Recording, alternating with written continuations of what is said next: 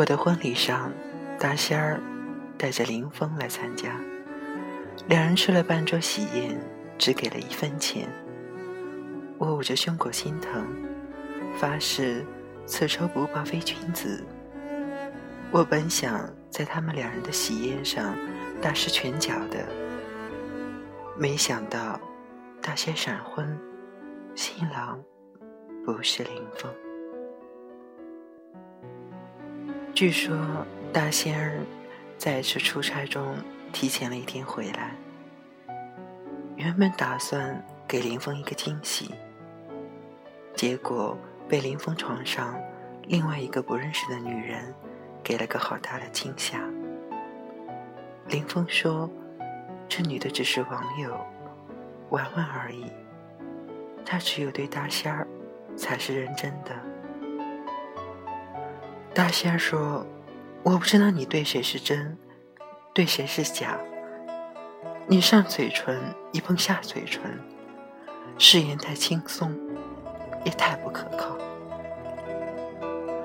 两人最后和平分手之后，大仙儿在初中同学聚会上找到了她的老公。她说，她老公不是当年她喜欢过的，也不是喜欢过他的。很多年前，从来没有过火花。很多年后，两人遇上了，彼此。都觉得很合适。大仙的婚礼上，我带着我的老公和孩子去狠狠地吃了一顿。大仙儿挽着新娘的胳膊，走过鲜花簇拥的罗马亭。伴娘在他们身后撒下纷纷扬扬的玫瑰花瓣，追光灯一路追着他们。一袭白色婚纱的大仙儿。此时此刻，竟然真的像个仙子。我觉得眼眶有点热，揉揉眼睛，灌下一杯雪碧。一年之后，大仙的儿子出生了。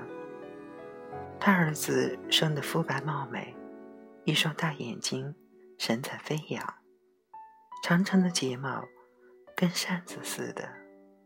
和大仙儿一模一样。我本以为这些年练出一身肌肉的我，可以与他抗衡一番。结果他生完孩子之后的身材，能把我如同乒乓球般弹到墙上两个来回。这世上有些事情永远都是不公平的，比如体重。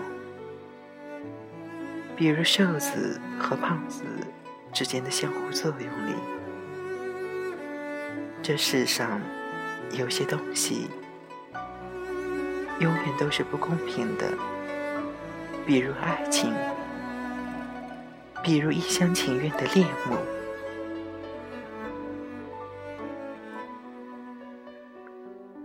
很多年前的那个清晨，大仙脖子上搭着白手巾。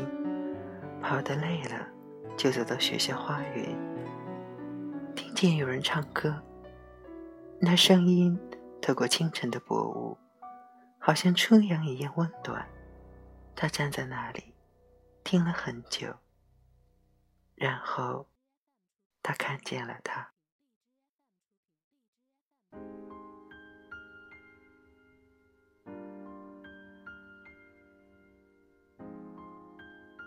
有些记忆注定被工匠打磨得熠熠生辉，嵌在大脑之中。即便后来有再多的不开心、不愉快，那个女孩也始终记得那天清晨透过薄雾的天籁歌声，温暖过她。一颗恰巧路过的激动的心，他并非是怀念他，他只是怀念有他的往昔。那之后的这些年，大仙儿已经习惯了穿精心挑选的服装，踩合脚的高跟鞋，每两个月做一次头发，和外人说话柔声细语。她在公司几乎算得上是大众女神，虽然她胖。每当有人说胖美人更有风韵的时候，我总会想起大仙儿，想起那个每到周末都从家里带大堆好吃的，左手一袋，右手一袋，一袋给我，一袋给他爱的男生的人。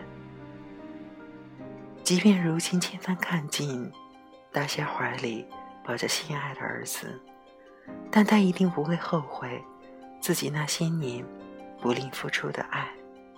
对的也好，错的也罢，值得铭记的未必是某个已经错过的人，而是那段始终美好、干净的青春。比如，某天透过清晨薄雾的歌声。好像初阳一样温暖。